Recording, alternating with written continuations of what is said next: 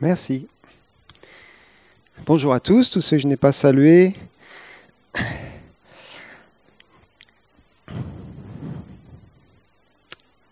Ah ah, de quoi va-t-il parler?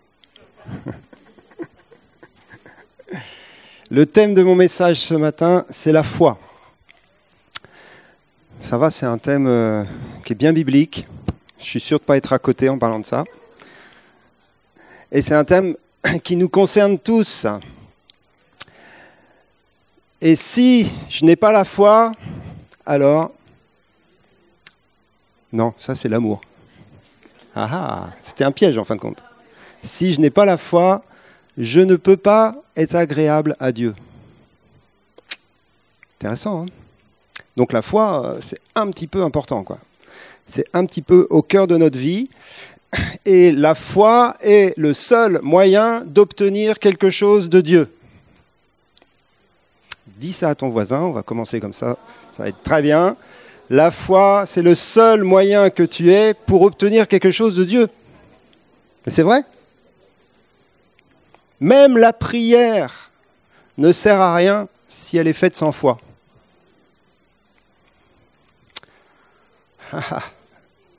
Alors c'est quoi la foi? C'est ça la question en fin de compte. La foi, c'est l'assurance des choses qu'on espère, la démonstration de celles qu'on ne voit pas.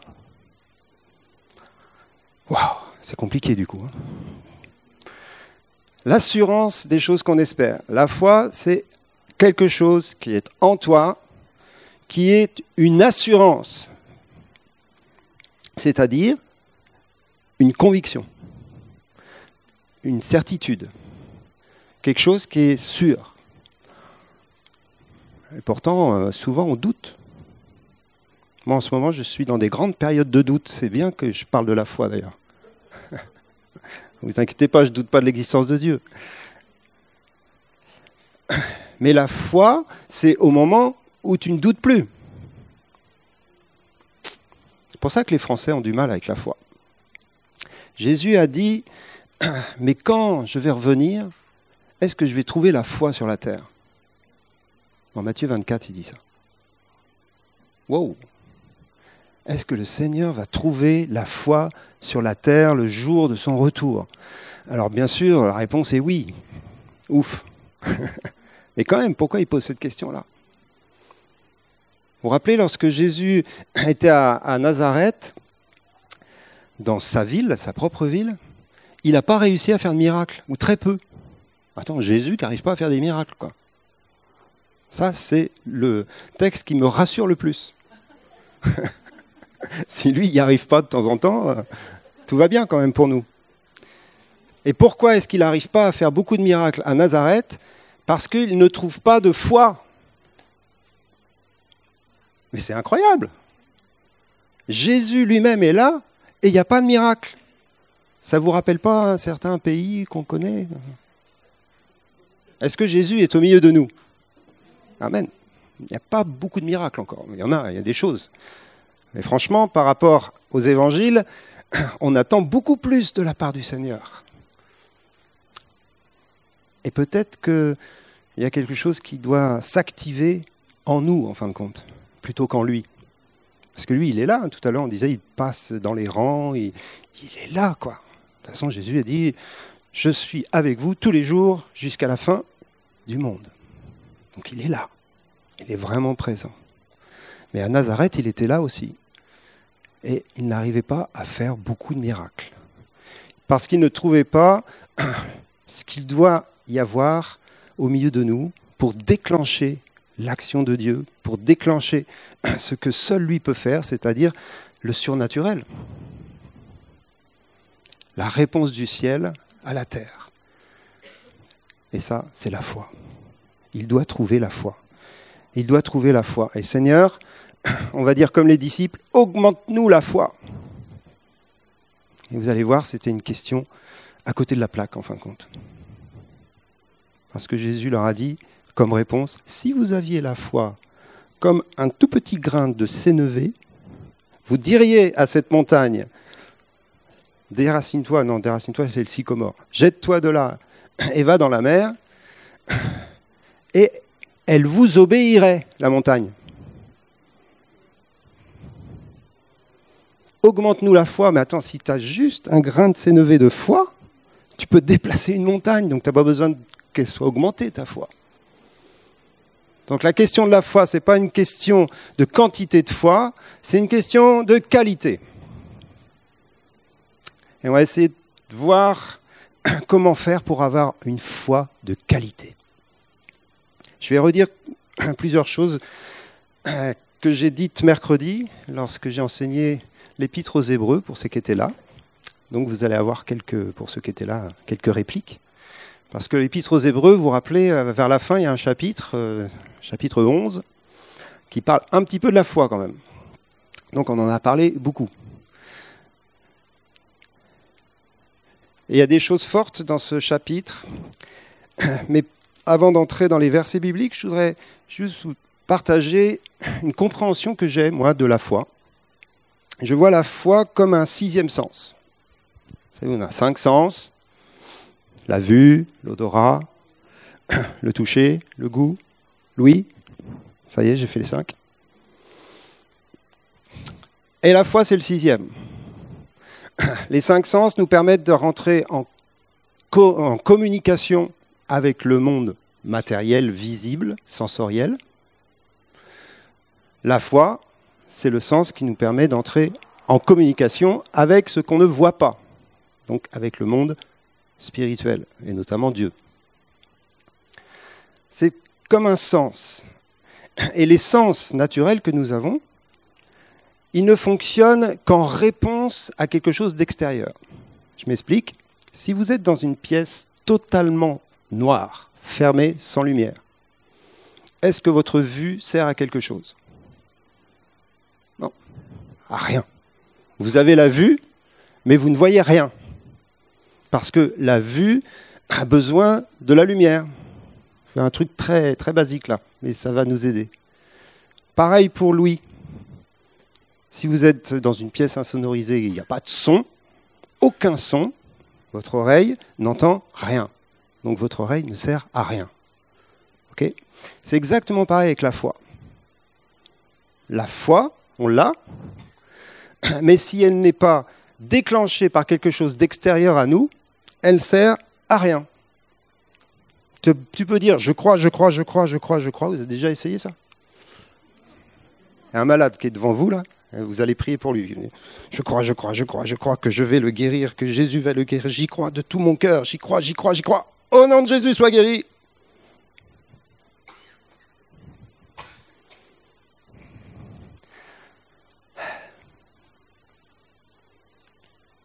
Ce n'est pas notre foi qui guérit. C'est Jésus. Ah. Donc la foi sans la connexion avec Jésus, elle va rien produire. Et là, on arrive à Romains 10, 17, que vous connaissez bien. Car la foi vient de ce qu'on entend. Et ce qu'on entend vient de la parole de Christ. Donc la foi, elle vient, c'est-à-dire qu'elle est activée une fois que la parole du Seigneur s'est révélée. Une fois que la parole de Dieu s'est connectée à nous, alors je crois. Et si je crois, je vois la gloire de Dieu. Donc la foi est en attente d'être déclenchée, est en attente d'être touchée. Allez, Hébreu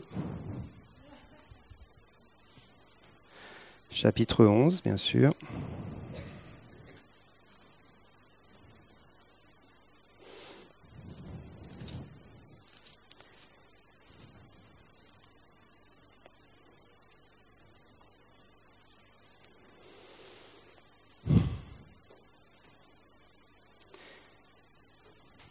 Verset 6. Or sans la foi, il est impossible de lui être agréable, car il faut que celui qui s'approche de Dieu croit que Dieu existe et qu'il est le rémunérateur de ceux qui le cherchent. Hein?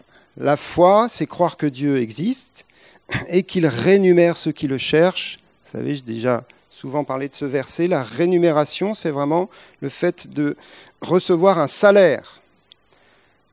Dieu paye un salaire à ceux qui le cherchent, et c'est à ce moment-là que la foi est activée. Mais il faut le chercher. Hein, le rémunérateur de ceux qui le cherchent. Tu ne cherches pas la foi, tu ne cherches pas l'exaucement de ta prière, tu le cherches lui. Jésus dira de manière beaucoup plus simple et beaucoup plus courte, Ayez foi en Dieu. L'objet de notre foi, c'est lui. Ce qui veut dire que plus tu le connais, plus ta foi peut se déclencher. Plus tu es dans la recherche de sa présence, de sa parole, de son esprit, plus ta foi va s'activer. Mais ta part, c'est de le chercher lui.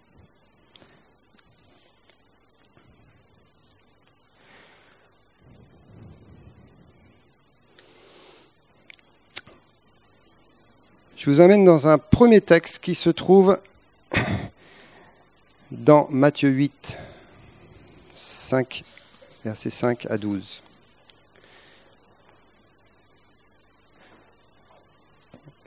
On va voir plusieurs principes qui nous permettent d'avoir une foi de qualité, et non pas de quantité, hein, une foi de qualité, celle qui va déclencher des choses dans le cœur du Seigneur. Vous savez que le Seigneur, il y a des moments, il s'étonne de l'incrédulité, on l'a vu, mais il s'étonne aussi de la qualité de la foi de quelqu'un.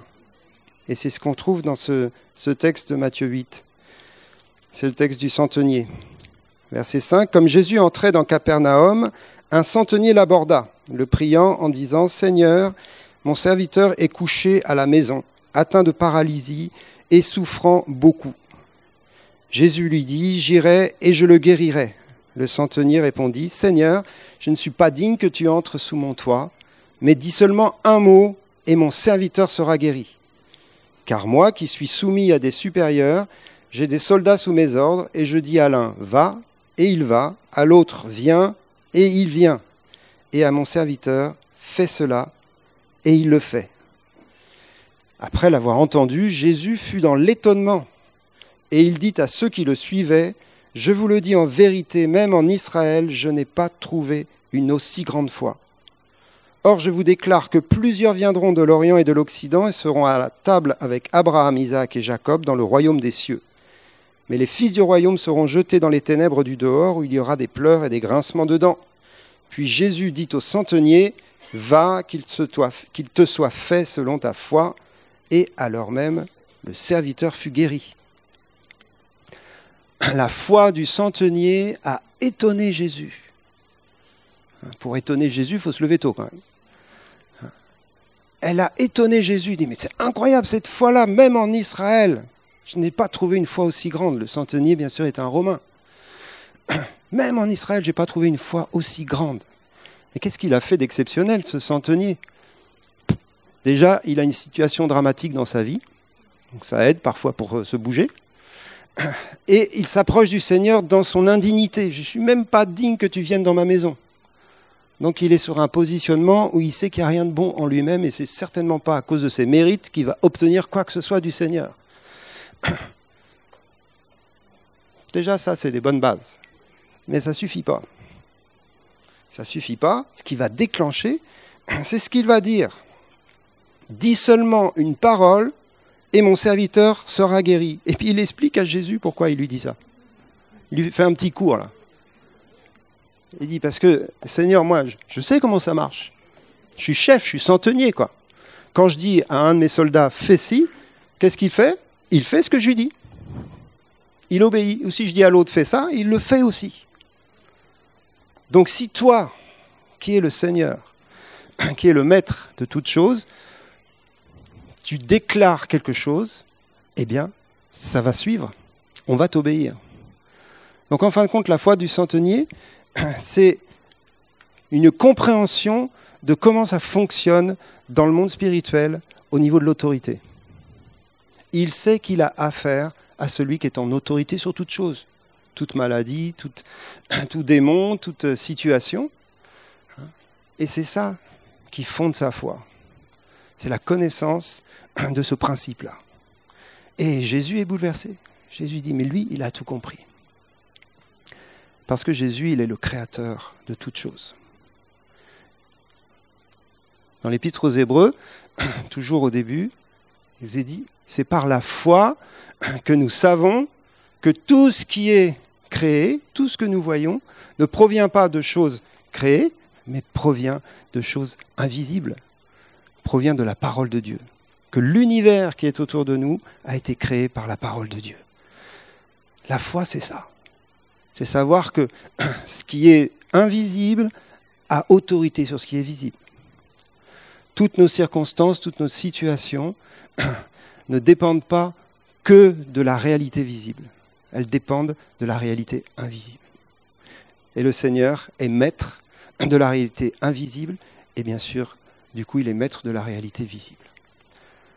Et le centenier, il comprend ça parce qu'il le met en pratique dans sa vie, parce qu'il le, connaît dans son, dans son quotidien. Alors la foi du centenier, c'est cette foi-là. Elle déclenche chez Jésus le désir d'exaucer tout de suite.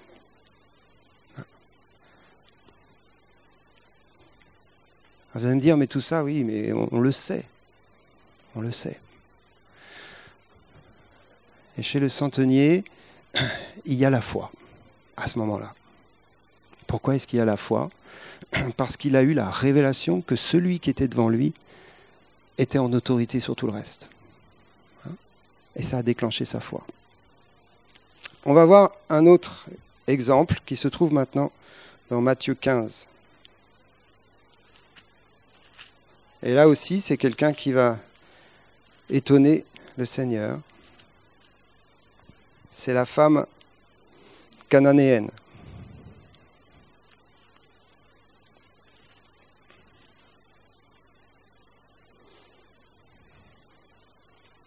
Verset 21.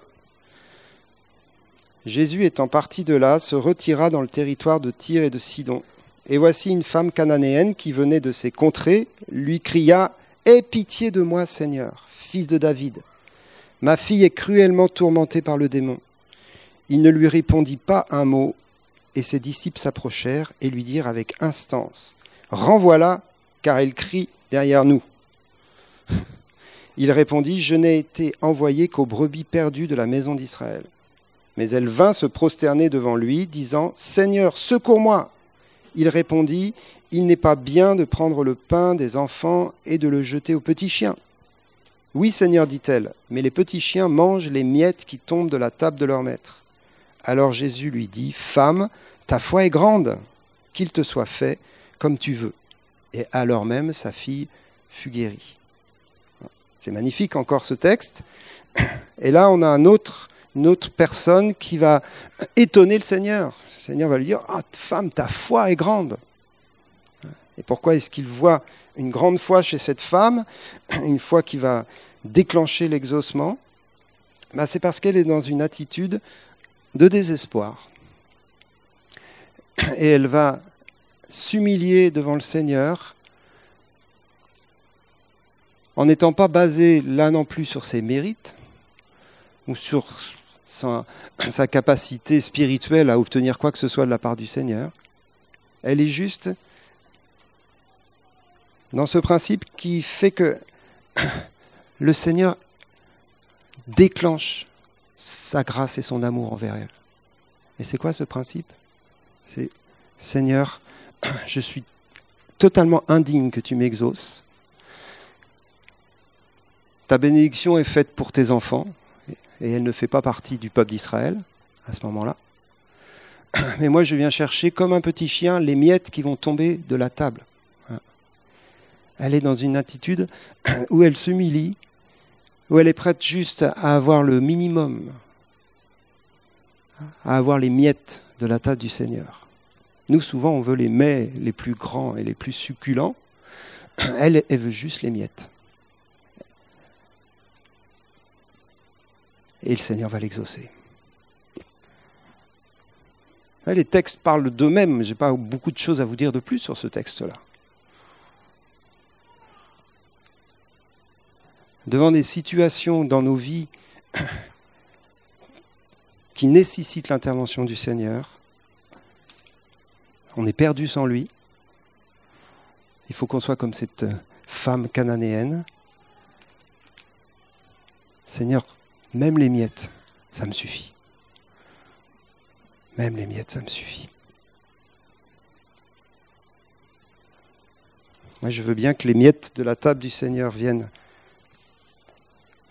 dans ma vie,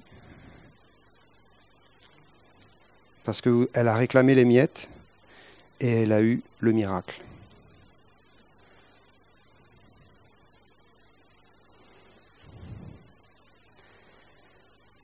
Troisième exemple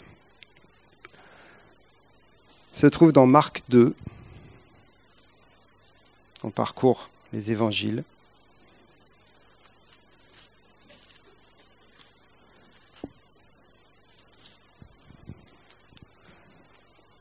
Et ceux-là, je les aime bien aussi. Verset premier, quelques jours après, Jésus revint à Capernaum. On apprit qu'il était à la maison, et il s'assembla un si grand nombre de personnes que l'espace devant la porte ne pouvait plus les contenir. Il leur annonçait la parole. Des gens vinrent à lui, amenant un paralytique porté par quatre hommes. Comme ils ne pouvaient l'aborder à cause de la foule, ils découvrirent le toit de la maison où il, était, et ils descendirent par cette ouverture le lit sur lequel le paralytique était couché. Jésus, voyant leur foi, dit au paralytique, Mon enfant, tes péchés sont pardonnés. Bon, après, il va le guérir, il va enseigner sur le pardon des péchés, etc. Mais ce qui nous intéresse, c'est que là, Jésus, il a vu leur foi. Et pourtant, il y avait plein de monde dans la pièce et il a dû s'adresser à tous ces gens et, en, guérir beaucoup. Mais là, il a été impressionné par la foi de, ces gens-là. Qu'est-ce qu'ils ont fait, ces gens-là? Ils ont vu qu'ils ne pouvaient pas entrer dans la maison. Ils étaient là avec leur paralytique qui était allongé sur un lit. Et ils se sont dit, il faut absolument qu'on trouve un moyen d'entrer. Ils sont montés sur le toit, ils ont enlevé des tuiles, ou je ne sais pas comment ils ont fait. Ils ont ouvert le toit, ils ont descendu avec des cordes, j'imagine, le paralytique au milieu de la réunion. Seul coup, là, il arrive. Ça nous parle de quoi, là? Ça nous parle d'une détermination à obtenir le miracle. Une détermination au point que tu vas ouvrir un toit dans une maison. C'est même pas chez toi. Tu bousilles le toit de la maison. Ils ont dû réparer après, j'imagine. Payer le. Et Jésus, quand il voit ça, il dit eux, ils ont la foi. Il n'y a pas de souci. Ils ont la foi. Il y a leur détermination. La deuxième chose, il y a leur amour pour le paralytique. Et je pense que ça aussi, ça a touché énormément le Seigneur, parce qu'ils ont fait tout ça pas pour eux-mêmes. Ils ont fait tout ça pour le copain. Quand ils sont arrivés à la maison avec le copain, ils ont dû avoir une déception. Ils ont dit mince, on a fait tout ce chemin, on a été le chercher, puis le pauvre, on va pas pouvoir l'entrer. Et puis il y en a un qui a dû dire eh les gars, on va pas se laisser arrêter par une réunion avec trop de monde. On monte sur le toit et on casse le toit et on descend le copain. Une détermination que l'on a peu. Il faut, il faut dire ce qui est, on a peu ce genre de détermination. Et il faut qu'on retrouve ça. Pour nos amis, pour nos frères et sœurs, pour le monde autour de nous. Quelle est ma détermination Et je me pose la question à moi-même là. Quelle est ma détermination? Qu'est-ce que je vais faire de fou? Qu'est-ce que je vais casser dans la maison? Quel est le chemin que je vais ouvrir dans la prière? Quelle est l'œuvre que je vais ouvrir ou que je vais faire pour permettre à ce que les gens soient touchés par Jésus? Et il me parle beaucoup ce texte. En ce moment, il me parle beaucoup. Parce qu'il y a un tel besoin dans ce pays, on est bien d'accord. Il faut que les gens soient touchés par Jésus. Et il faut qu'il y ait des frères et des sœurs, des amis, qui, vont être suffisamment fous et déterminés pour aller ouvrir des portes qui sont fermées, pour aller ouvrir des toits qui empêchent la présence de Jésus de toucher les paralytiques et les perdus.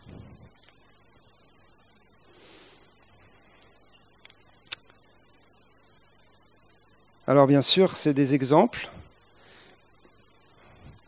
Il y en a un quatrième que je vais vous citer. C'est celui de Bartimée. On est dans des histoires euh, toujours de l'Évangile, des histoires qu'on connaît.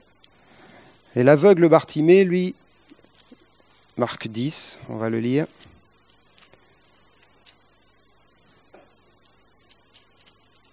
Il déclenche la foi de Jésus aussi. Enfin, la foi de Jésus, la réponse de Jésus.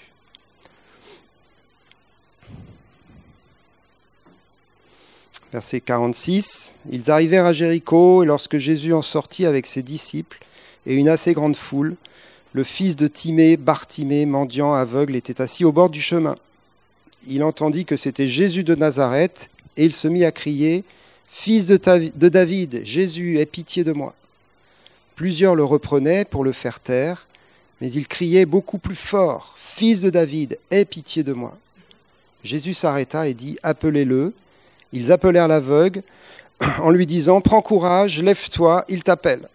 L'aveugle jeta son manteau et se leva d'un bond. Il vint vers Jésus. Jésus, prenant la parole, lui dit Que veux-tu que je te fasse? Rabouni lui répondit l'aveugle Que je recouvre la vue. Et Jésus lui dit Va, ta foi t'a sauvé. Aussitôt, il recouvra la vue et suivit Jésus dans le chemin. Là aussi, il y a une détermination incroyable malgré l'opposition des hommes. Et c'est vraiment ça une des clés de ce texte. Les disciples vont empêcher Bartimée de crier et de s'approcher. Plusieurs le reprennent pour le faire taire, mais il criait beaucoup plus fort. Donc on, voit, la scène, il y a Jésus qui passe loin, Bartimée est sûrement assis euh, par terre, c'est un mendiant, il voit Jésus loin, il se met à crier Hé, fils de David, aie pitié de moi hein Et la foule qui, sont, est juste à côté le dit Tais-toi, tu importunes le maître, euh, la ferme, entre guillemets. Hein Arrête de, de perturber la réunion. Moi, j'aime bien perturber les réunions, mais ça, c'est autre chose. Et, la réaction de, de Bartimée est chouette. Il s'en fiche complètement de ce qu'on lui vient de lui dire. Il va crier encore plus fort. Jésus, fils de David, aie pitié de moi. On retrouve le principe qui est dans les quatre histoires.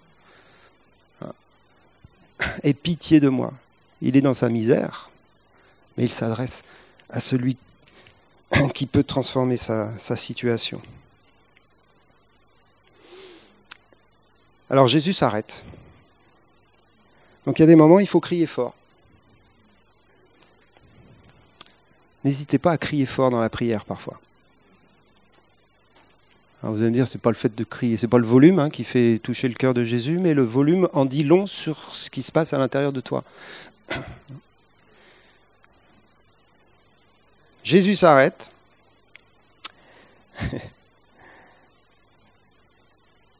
Et il dit à ses disciples, appelez-le. Alors, ils, ils appelèrent l'aveugle en lui disant, prends courage, lève-toi. Maintenant, ils, sont, ils se disent, il faut qu'on se mette du bon côté.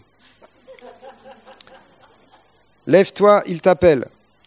Alors, c'est maintenant que Bartimée fait des actes de foi. L'aveugle jeta son manteau. Toute une symbolique. Hein. Pourquoi il a besoin de jeter son manteau pour euh, aller voir Jésus? Non. La symbolique, c'est que tout ce qui l'empêche d'avancer, il le jette. Ça peut être notre timidité, ça peut être nos craintes, ça peut être la peur du qu'en dira-t-on, la peur du regard des autres, ce que vous voulez. Notre orgueil, notre... tu jettes tout ça. Tu jettes ton manteau, ce dont tu es revêtu dans ta, démarche euh, spirituelle et qui t'empêche d'être touché par Jésus, tu le vires. Ensuite, il se lève d'un bond. Waouh, détermination. Et il vient vers Jésus. C'est pas Jésus qui vient vers lui. Le gars, il est aveugle hein, quand même. Donc c'est une détermination, malgré ce qui l'empêche de s'approcher de Jésus, il y va à fond. Vous savez, parfois on ne sait pas trop euh, où il est, le Seigneur, parce qu'on est aveugle spirituellement, mais on y va quand même. Et ça, ça touche le Seigneur. Celui qui me cherche, je me laisserai trouver par lui. On est parfois dans des brouillards, on est parfois même dans la vallée de l'ombre de la mort, mais le Seigneur nous appelle à nous lever et à aller vers lui. Mais Seigneur, je ne sais pas où tu es. C'est pas grave, vas-y. Vas-y, cherche-moi. Cherche-moi. Je me prêche à moi-même là.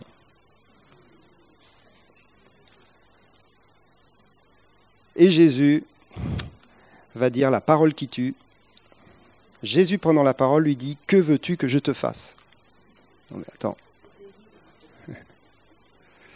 Et là aussi, c'est un principe de foi. Le Seigneur sait très bien, bien évidemment, de quoi il a besoin. Il est aveugle, il est devant lui, il a crié pitié de moi, etc. Mais le Seigneur veut que Bartimée dise exactement ce dont il a besoin. L'évidence. Il y en a un autre comme ça qui a dit l'évidence. C'est Élie. Élie au mont Horeb. Vous vous rappelez l'histoire d'Élie il, a eu la, la grande expérience du mont Carmel, il a mis le feu, tout le machin. Après, il fuit dans le désert parce qu'il est poursuivi par Jézabel qui veut le tuer. Il entre en dépression et le Seigneur le nourrit, lui donne la force d'aller jusqu'au mont Horeb. Et quand il arrive au mont Horeb, la question qui tue du Seigneur, Élie, Qu'est-ce que tu fous là? Vous pouvez lire le texte. Hein. Que fais-tu ici, Élie? Non mais attends, Seigneur, que fais-tu ici, Élie? Et Élie, il répond l'évidence. Seigneur, euh, j'ai euh, déployé mon zèle devant toi, je suis un grand ministère de gloire, j'ai appelé le feu du ciel, il est venu, et maintenant, ils veulent tous me tuer. Ils cherchent à m'ôter la vie. Et tu me demandes ce que je fais ici? J'ai tellement besoin de toi, Seigneur, et de ta parole. Mais le Seigneur attend ça. Il attend qu'on dise l'évidence. Qu'on n'essaye pas de dire un truc spirituel. Qu'est-ce que tu fais là? Qu'est-ce que tu veux? Pourquoi tu es venu? Pourquoi tu es là devant moi en train de crier? Bartimée. Seigneur, c'est évident, je suis aveugle. Non, non, c'est pas ça. Seigneur, je vais jusqu'au bout de la réalité de ma vie. Je ne joue pas un jeu. Je me présente devant toi tel que je suis.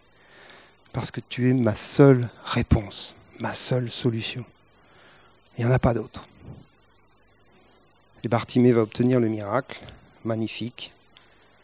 Va, ta foi t'a sauvé et aussitôt il recouvra la vue. Va, ta foi t'a sauvé. C'est la foi de Bartimée qui le sauve. Vous allez me dire, maintenant c'est Jésus qui le sauve. Oui, mais c'est sa foi. Jésus dit, c'est ta foi qui te sauve.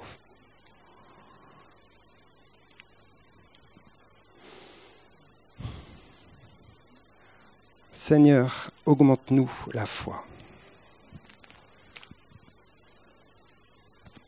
Je vais terminer bientôt.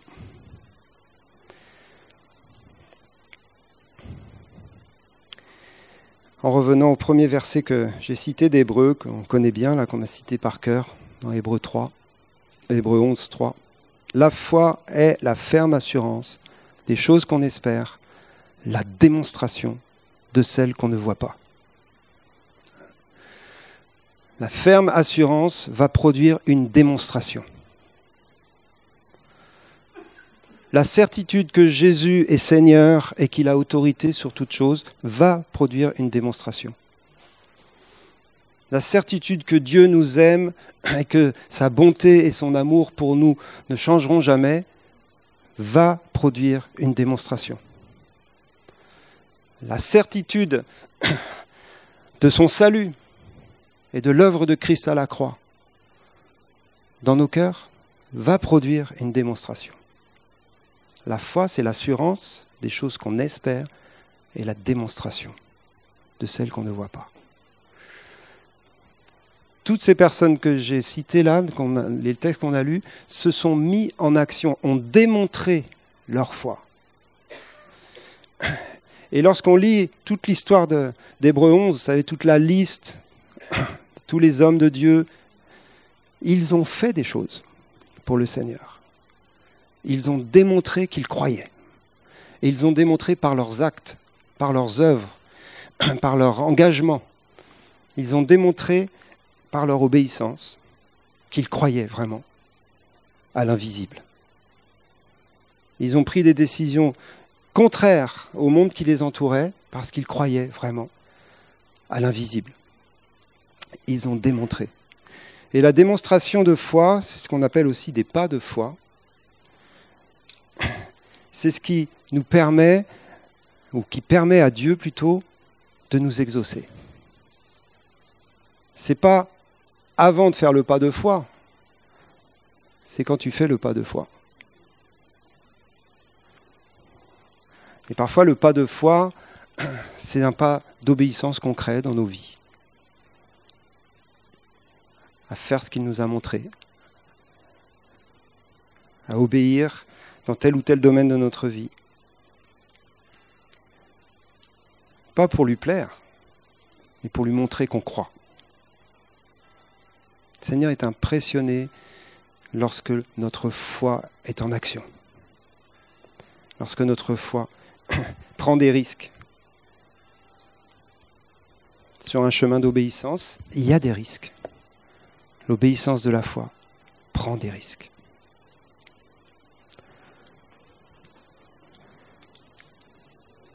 Mais si je n'ai pas l'amour, cela ne sert à rien. Quand j'aurai la foi à transporter les montagnes, si je n'ai pas l'amour, cela ne sert à rien. Pourquoi est-ce que je vous dis ça? Parce qu'il y a un verset dans Galates qui nous dit que la foi est agissante, elle est démontrée par l'amour. L'amour pour Dieu et l'amour pour le monde et, et, le prochain et les uns les autres. Elle est activée par des actes d'amour.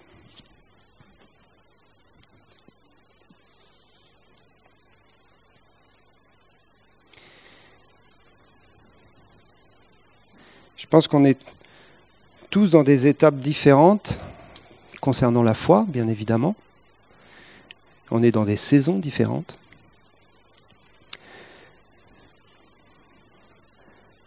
Mais il y a quelque chose qui nous concerne tous en ce moment, c'est de voir la puissance et le surnaturel de Dieu venir davantage dans notre pays, le salut, la guérison, et tout ce qui va avec. C'est pour ça qu'on se bat, c'est pour ça qu'on travaille, c'est pour ça qu'on est engagé, et pour plein d'autres choses. Mais notamment de voir la manifestation de ce royaume avec une autorité grandissante. Et c'est pour ça que je crois que le, Seigneur nous invite à le chercher et à nous démontrer par des actions radicales dans nos vies personnelles que nous voulons vraiment ça. pourquoi tu es venu ici? Je vous invite juste à vous lever, on va, on va prier. Et on va juste répondre au Seigneur à la question qu'il a posée à Élie. Que fais-tu ici, Élie? Ou à la question de Bartimée, que veux-tu que je te fasse? Ou que veux-tu que je fasse pour ceux que tu aimes? Et le Seigneur veut entendre de notre bouche, de notre, de notre cœur, pourquoi nous sommes là. Alors je vais juste prier, mais Réfléchissez quelques instants dans sa présence. Pourquoi vous êtes là? Pourquoi vous, vous vous tenez devant lui? Pas spécialement ce matin, mais en ce moment. Pourquoi vous vous tenez devant lui? Qu'est-ce que vous voulez de sa part?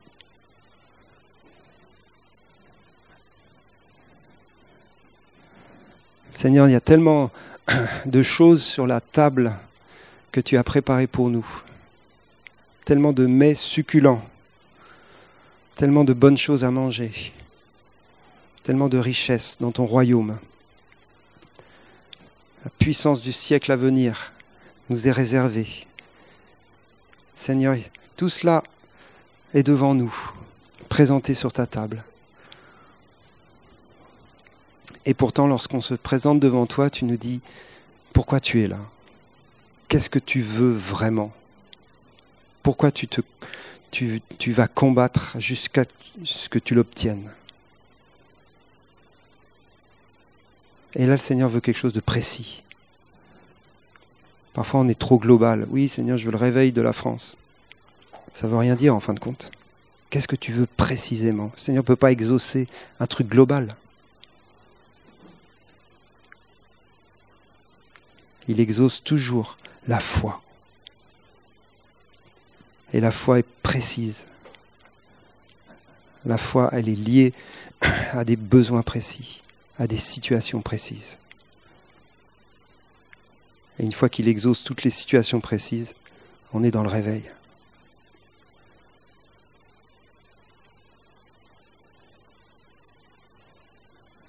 Alors je vous invite juste à dire au Seigneur, voilà ma situation précise la vôtre ou celle de quelqu'un d'autre, peu importe. Et c'est pour ça que je me tiens devant toi.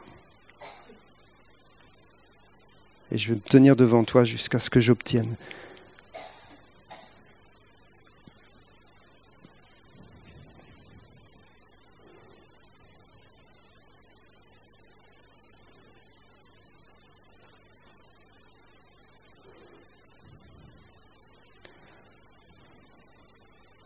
Merci Seigneur.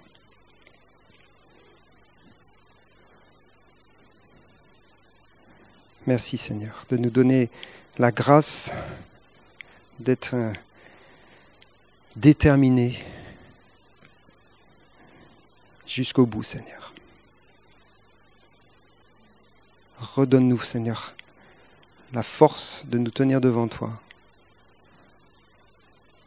jusqu'à ce que nous voyions ta gloire des exaucements, des miracles